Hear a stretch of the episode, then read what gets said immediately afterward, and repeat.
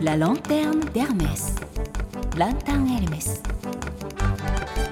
2024年エルメスの年間テーマはフォーブルの魂。パリフォーブル・サントノーレのエルメス第1号店のスピリットを銀座メゾンエルメスと特設サイトランタンエルメスそしてラジオからお届けします。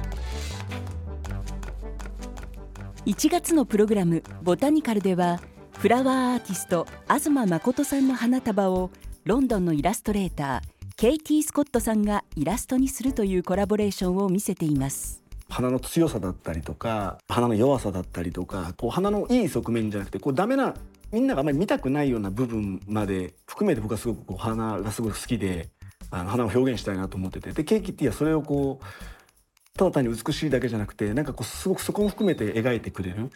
その花のなんかこうドクドクしたものだったりとかこう流れる動物的な部分だったりとか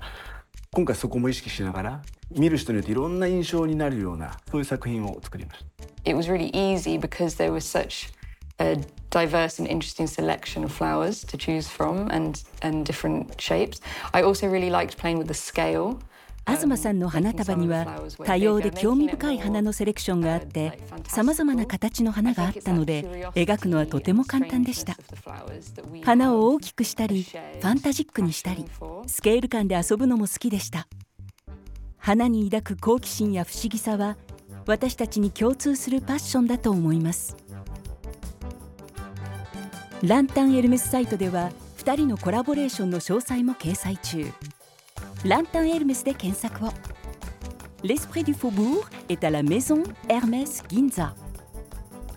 La lanterne d'Hermès, Lantin Hermès.